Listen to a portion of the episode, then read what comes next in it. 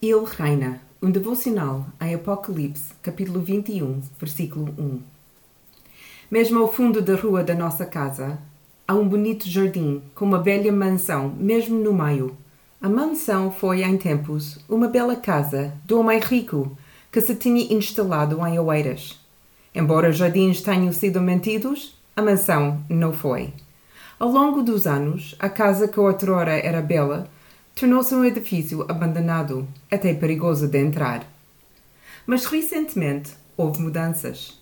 A casa, há muito negligenciada, está a ser renovada e restaurada à sua glória antiga. Neste momento, é tudo uma confusão. Não há telhado, não há janelas, não há muito de nada, exceto um esqueleto de paredes em tijolo. Mas já havia imagens de como será a mansão daqui a uns dois anos quando finalmente for restaurada e vai ter um aspecto incrível. Estão a planear mantê-la mais próxima da traça original, mas com todos os novos materiais e as melhores técnicas de construção. Por outras palavras, a nova casa parecerá antiga, só que melhor.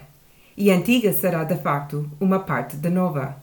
Mal posso esperar para vê-la. Em Apocalipse capítulo 21, versículo 1, João vê o novo céu e a nova terra. Quão espantoso será esta vista! O velho, diz ele, já passou. Mas pensa que o que ele vê é exatamente como a casa que estou a ver a ser reconstruída. A velha não vai desaparecer, nem será destruída, será totalmente renovada. A nova será uma reconstrução da antiga e melhor construída.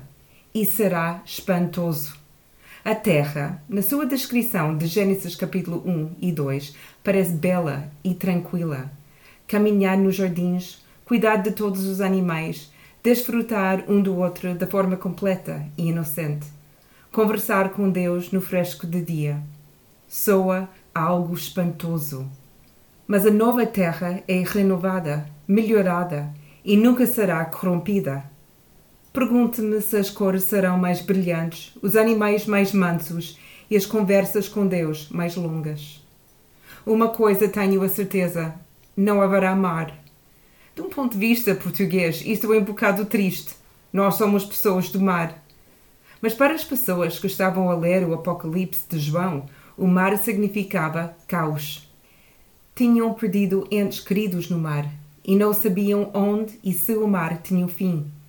Portanto, o facto de não haver mar diante do trono de Deus significa que também não há caos, nenhum mistério e nada a temer.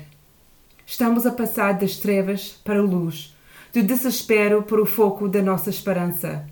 Entramos no céu e para o nosso descanso.